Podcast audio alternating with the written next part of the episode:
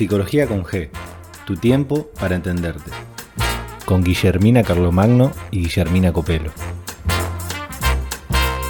Si querés formar parte de la cocina de Psicología con G, proponer temas, contar anécdotas o hacer preguntas, nos encontrás en nuestras cuentas de Instagram en arroba psicología.con y arroba psi.guillecopelo.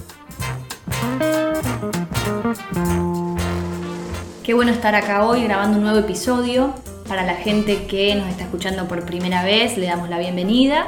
Y si ya son parte de la comunidad de Psicología con G, ya saben que tienen que arremangarse y empezar a trabajar porque se pudre todo. Eh, los podcasts se reman. Acá no, no, hay un polo pasivo, un polo activo. Si estás escuchando mientras barres, ok, pero tenés que prestar atención para seguirnos. No es tan fácil. Exactamente. Bueno, arrancamos. Yo soy Guille Carlomagno. Por acá Guille Copelo. Y en este episodio vamos a hablar sobre la fatiga pandémica. Y ya te digo, Guille, que decir el título eh, ya me causa fatiga a mí. Decir pandemia, ¿viste cuando te sentís como asqueado de algo? Hoy, como que leo COVID en todos lados y, ya me genera rechazo. Te entiendo porque da fatiga hablar de la fatiga pandémica, pero vamos a hacerlo porque nos parece muy necesario en este momento. Siempre nosotras ponemos en primer plano la salud mental, así que aquí vamos. Bueno, lo primero que tenemos que decir es que el término de fatiga pandémica fue acuñado por la Organización Mundial de la Salud y refiere a la sensación de apatía, desmotivación y agotamiento mental que sufre una persona a consecuencia justamente de una pandemia. Miles, millones de personas en realidad podríamos decir. Exactamente. Y que, y esto es muy importante, no reviste un diagnóstico ni una patología en sí misma, sino que refiere a reacciones que son naturales o esperables, podemos decir, en un contexto con estas características tan hostiles. Exactamente. Estas medidas de restricciones sanitarias que vivimos constantemente generan un estado psicológico también asociado a la incertidumbre permanente que pueden generar un deterioro a nivel físico, psíquico y social. ¿A quién no le pasó? Eh? Yo me siento reidentificada en esto y el riesgo que puede tener es que a veces nos lleve a relajarnos con los cuidados, a descuidar los cuidados. Y ojo, no estamos diciendo acá que no sean importantes las medidas, claro que lo son, tienen un propósito y tenemos que respetarlas, pero también es normal y entendible que llegue un punto en que nos sintamos cansados, saturados o esta sensación de la que vos hablabas, ¿no? de desmotivación, porque bueno, implicó adaptarnos a muchos cambios, casi en todas las esferas de nuestra vida, ¿no? En lo que implica la convivencia. Trabajamos, damos clases, descansamos, nos encontramos en la familia, todo en el mismo lugar. Totalmente, y creo que a todo el mundo lo afecta de una manera diferente. Y sobre todo, me parece que, bueno, cuando arrancó todo esto en marzo del año pasado, se plagaron los medios de comunicación, las redes sociales y me incluyo porque mi Instagram surge un poco como esto, ¿no? De brindar cierta apoyatura a las cuestiones de la salud mental, salieron todos los profesionales a dar consejos sobre cómo afrontar esto. Y en realidad, en ese momento no eran tan necesarios, ¿sí? Porque nuestro cerebro, nuestra mente está preparadísima para reaccionar a las alertas, a los peligros. ¿sí? Somos muy buenos adaptándonos a un peligro, pero a un peligro que dura un corto tiempo. Claro, algo que irrumpe.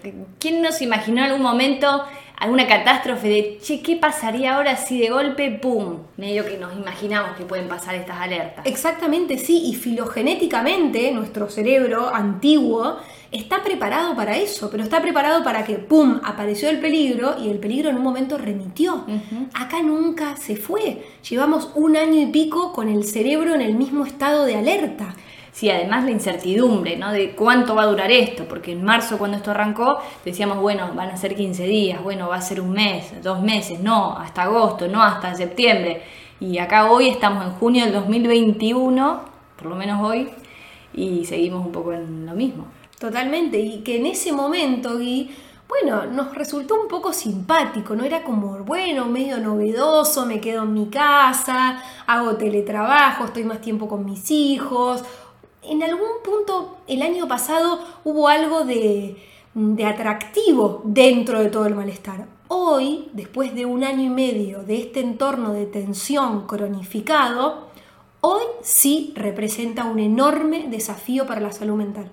Siguiendo entonces con esta idea, podemos hablar del estrés y del distrés. Vos recién decías, Guille, el cerebro tiene la capacidad de adaptarse a los cambios. Eso es un proceso que genera estrés en nuestro cuerpo. Ojo, decir estrés no necesariamente tiene que ver con una connotación negativa. ¿sí? El estrés es una reacción que permite adaptarnos a las circunstancias, al medio, permite hacer frente a los cambios del entorno, o sea, implica una carga, pero me permite afrontar algo. Ahora, cuando es prolongado o problemático, ahí hablamos de distrés o estrés negativo. Sería un estado de angustia o sufrimiento permanente asociado a sentirnos incapaces de adaptarnos a los factores de amenazas del entorno. Digamos, la situación sobrepasa mis recursos, ya sea por la intensidad o por la duración en el tiempo. Exactamente. ¿Y cómo se dice? ¿Estoy distresada? eso no, lo busqué. bueno, no sé cómo es la estrés negativo en realidad. Estrés negativo, bueno. Está bueno y me encanta. Creo que esto tiene que ver con, eh, hay un concepto que está bueno de la psicología de las organizaciones, que habla de los llamados entornos buca. Buca con B corta, ¿bien? Es un acrónimo de palabras en inglés, que las voy a decir en español. Te voy a hacer sonar la campana, sí, para. Sí, no, para las voy a decir en español. Em, los entornos buca refieren a entornos que son complejos, volátiles, ambiguos e inciertos. Está corroborado que esas cuatro características combinadas son un cóctel explosivo para el cerebro humano.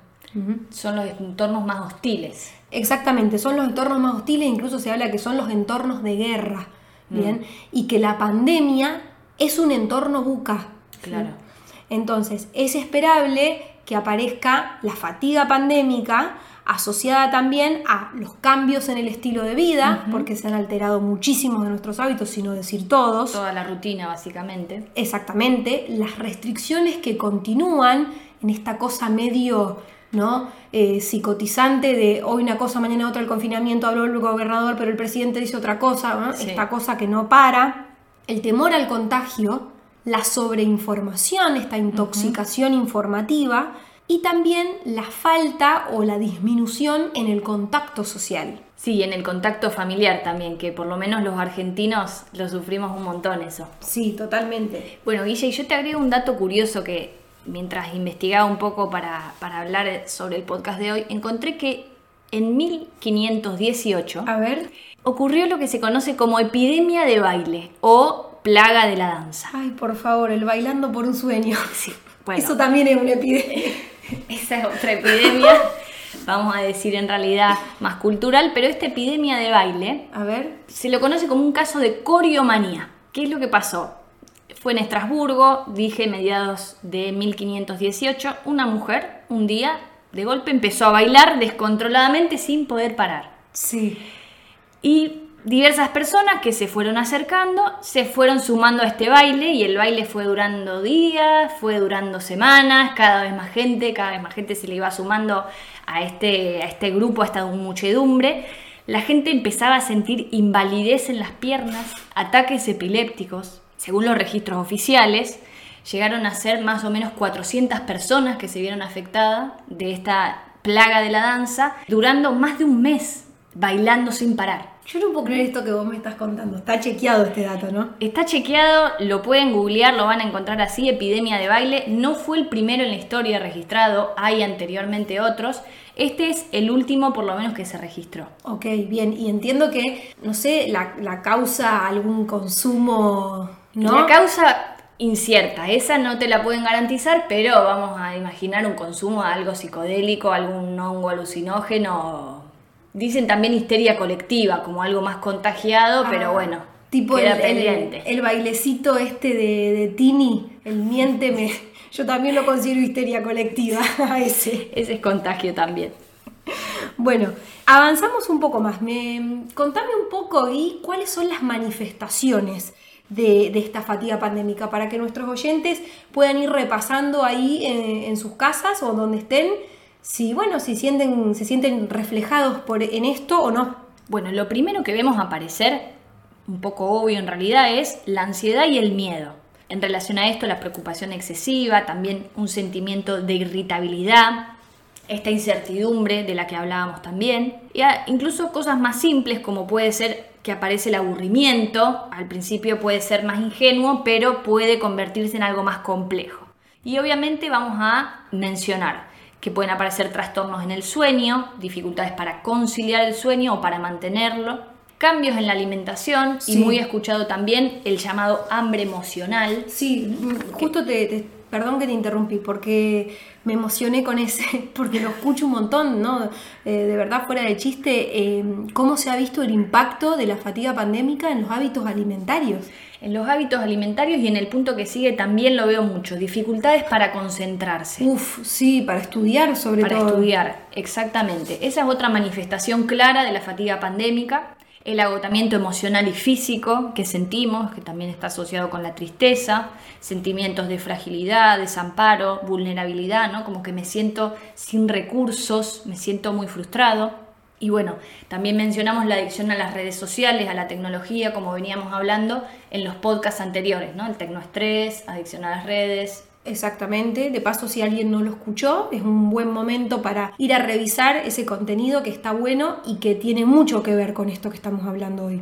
Estas son un poquito, vamos a decir, a nivel general las manifestaciones que podemos encontrar. Totalmente, sí, y que siempre es importante aclarar que el impacto va a ser completamente singular, ¿no? A cada uno nos va a tocar de manera diferente hay personalidades que tienen una mayor sensibilidad a la ansiedad o al estrés. También va a depender del momento vital que cada uno estaba atravesando, porque si yo ya estaba pasando por alguna situación adversa, como por ejemplo un duelo, la pandemia se acopla a eso y el malestar se magnifica. Entonces, tenemos que ser muy conscientes de que estas son las generalidades y que después, puertas adentro, el malestar va a tener nombre y apellido. Yo incluso escuché a alguien decir, un psicólogo, no recuerdo el nombre, la verdad, pero decía, la pandemia en realidad no trajo nada nuevo, sino que acrecentó lo que ya estaba. No sé si acuerdo 100%, pero me quedo con esta última parte de que acrecenta lo que estaba. Había problemas de base que fueron mucho más resaltados con la pandemia. Totalmente, sí, puso en primer plano algunas cosas que las teníamos medio, ¿no? abajo de la alfombra. Escondidas, sí. Les cuento un poco acerca de los diferentes momentos que podemos marcar en una pandemia. El primero está asociado obviamente a las olas de contagio y la mortalidad asociado al virus en cuestión. O sea, eh, nos enteramos que hay este virus, esta enfermedad, empiezan a crecer los casos, empiezan a subir los números de fallecidos. Ahí seríamos en la primera fase. Exactamente, ese es el primer momento. COVID, COVID y COVID. El segundo momento tiene que ver con el impacto en los suministros de la salud, ¿sí? porque como todos los recursos están orientados a esta problemática en particular, se empiezan a descuidar sí. y empiezan a faltar recursos para otras cosas. Claro. Asociado a eso viene un tercer momento donde efectivamente se interrumpen los cuidados de otras patologías crónicas. Ahí es cuando encontramos, por ejemplo, lo, que nosotros leemos, la saturación del sistema sanitario. Exactamente, se satura el sistema sanitario y una persona que necesita hacerse diálisis, que necesita hacerse una quimioterapia, que necesita otro tipo de tratamientos, empiezan a verse interrumpidos porque todos los esfuerzos sanitarios están puestos en atender a la pandemia. Y el cuarto momento, que podemos pensar que es un poco el que estamos transitando también ahora, está relacionado con el impacto en la salud mental, la huella, la cicatriz que deja en la salud mental todo esto que está pasando. Después de un año de pandemia, de las dificultades económicas que podemos tener, ni hablar de las personas que sufrieron un duelo o una pérdida por COVID, la preocupación excesiva, la ansiedad, el miedo, ese estado de alerta cronificado empieza a decir, che, acá estamos. Empiezan a aparecer las enfermedades mentales. Claro, ahí están las consecuencias a salud mental. Bueno, muchos científicos también ya no hablan más de pandemia, de COVID, sino que empezaron a acuñar el término de sindemia. No, otro término.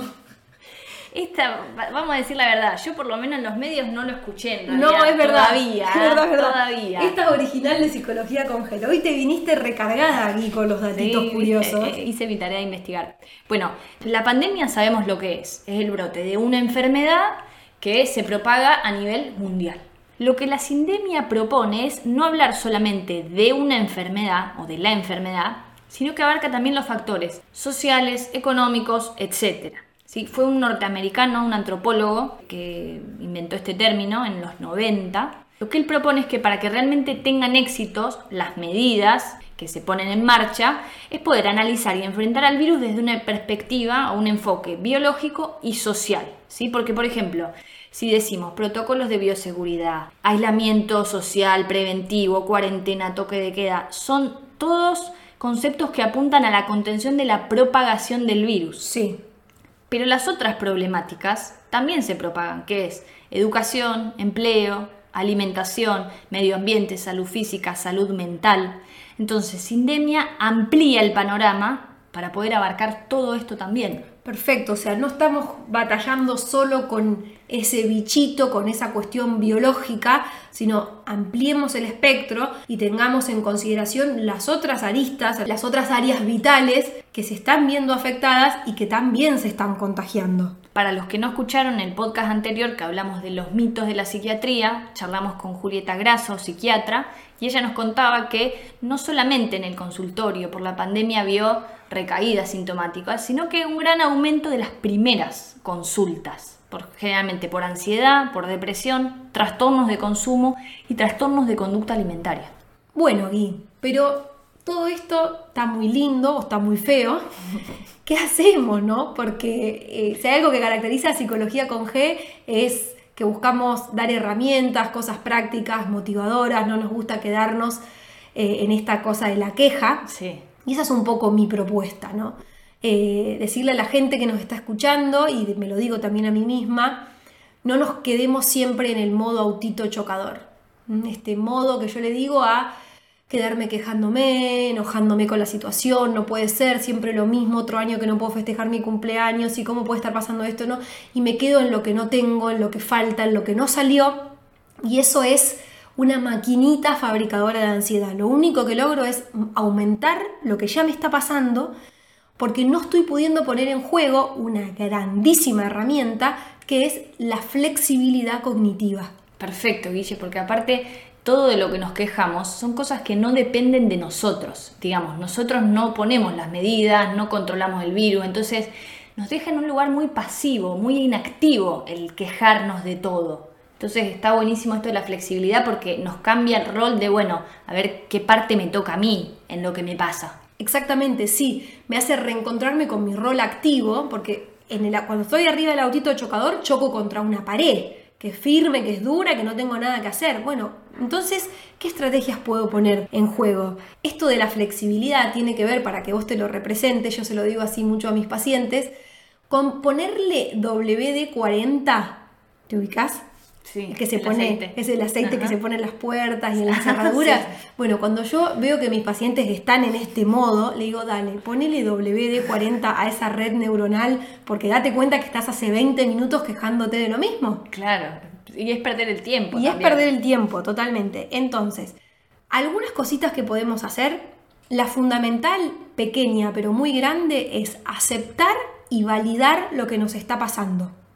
No luchemos contra nuestras emociones, no nos enojemos con lo que nos pasa, no nos echemos la culpa por estar así, por sentirnos raros, desmotivados o frustrados. Sepamos que esto es esperable que nos pase.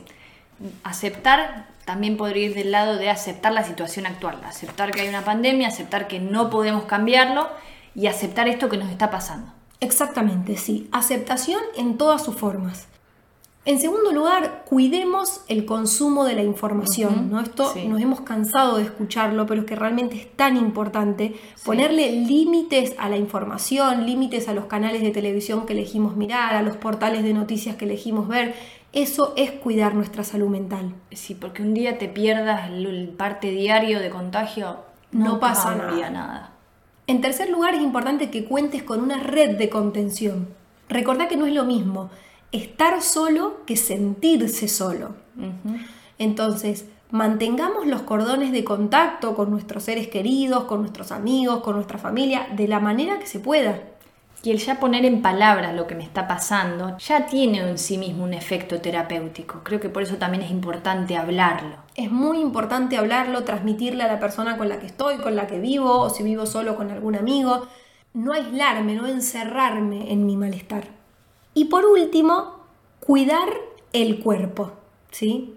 Yo a veces digo, Gui, nos olvidamos que tenemos un cuerpo. ¿sí? Sí, sí, sí. Es como, bueno, nosotros somos mente y, y el cuerpo es el envase que La me máquina lleva a... que responde. Claro, medio software, hardware y no funciona así. Mente, cuerpo, cuerpo, mente, son lo mismo, gente, no lo podemos separar. Entonces, si hablamos de salud mental, también hablamos de que la alimentación sea equilibrada, de estar hidratado, de tener una buena calidad en el sueño, de cuidar el tema del tecnoestrés y de hacer actividad física. ¿sí? Se dice fácil y la verdad que nos cuesta, nos cuesta mantener la conducta en, estas pequeñas, eh, en estos pequeños ámbitos. Bueno, y en relación a este último punto que vos decís de la actividad física, o bueno, de, de la actividad del cuidado en general, podemos sumar algo más que tiene que ver con la higiene mental. A ver, La mente humana, para poder disminuir el estrés, necesita desactivarse. ¿no? Sí. Por eso a veces la actividad física viene a cumplir un poco este rol. El, el- me pongo a hacer ejercicio para desconectarme. Pero es justamente también para descansar, porque dormir no quita el estrés. Cuando uno duerme, el cerebro no se relaja totalmente, sino que el cerebro o la mente descansa cuando puede estar activa en otra actividad.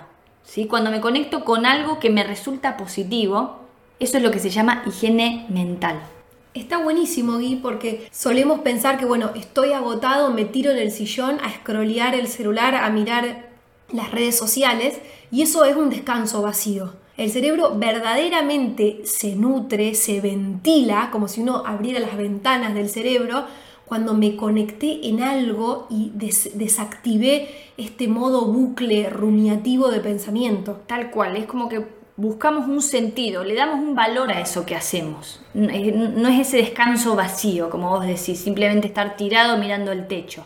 Eso es perder tiempo. En realidad el descanso tiene que ser también activo.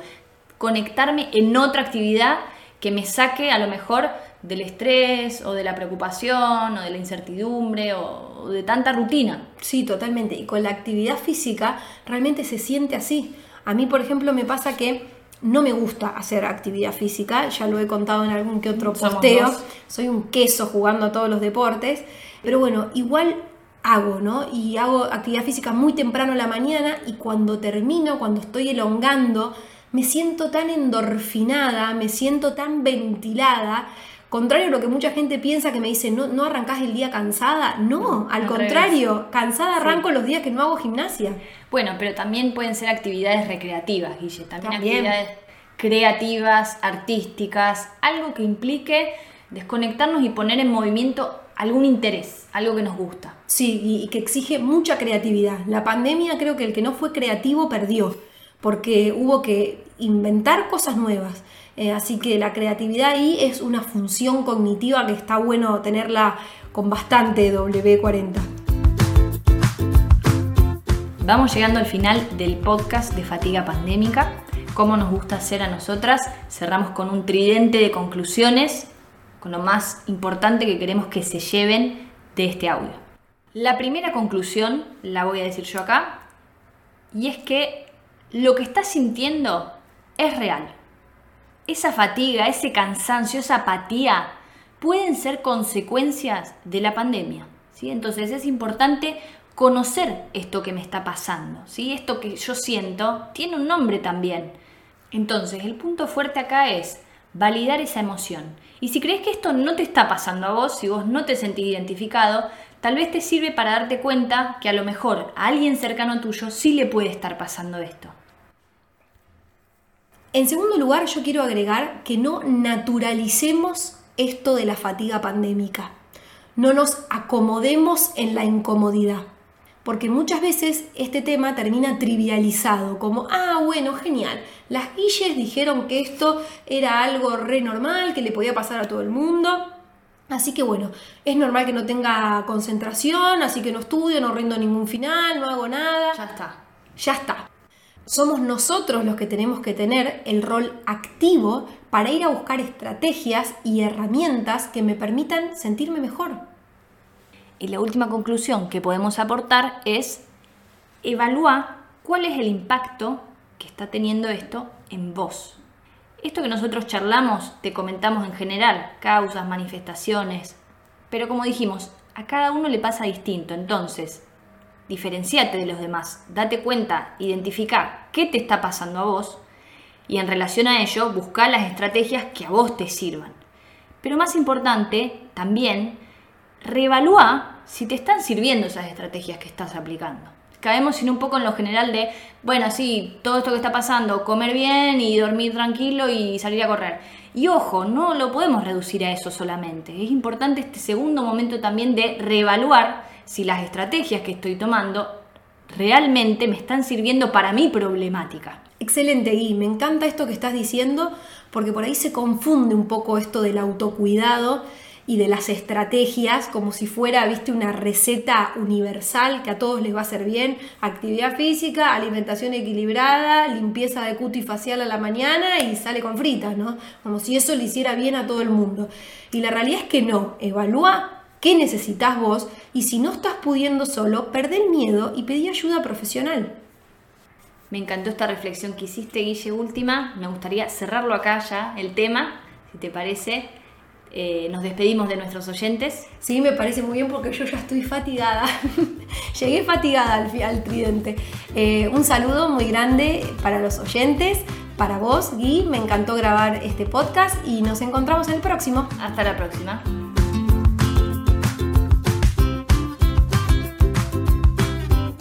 En el próximo episodio vamos a estar hablando sobre las relaciones tóxicas.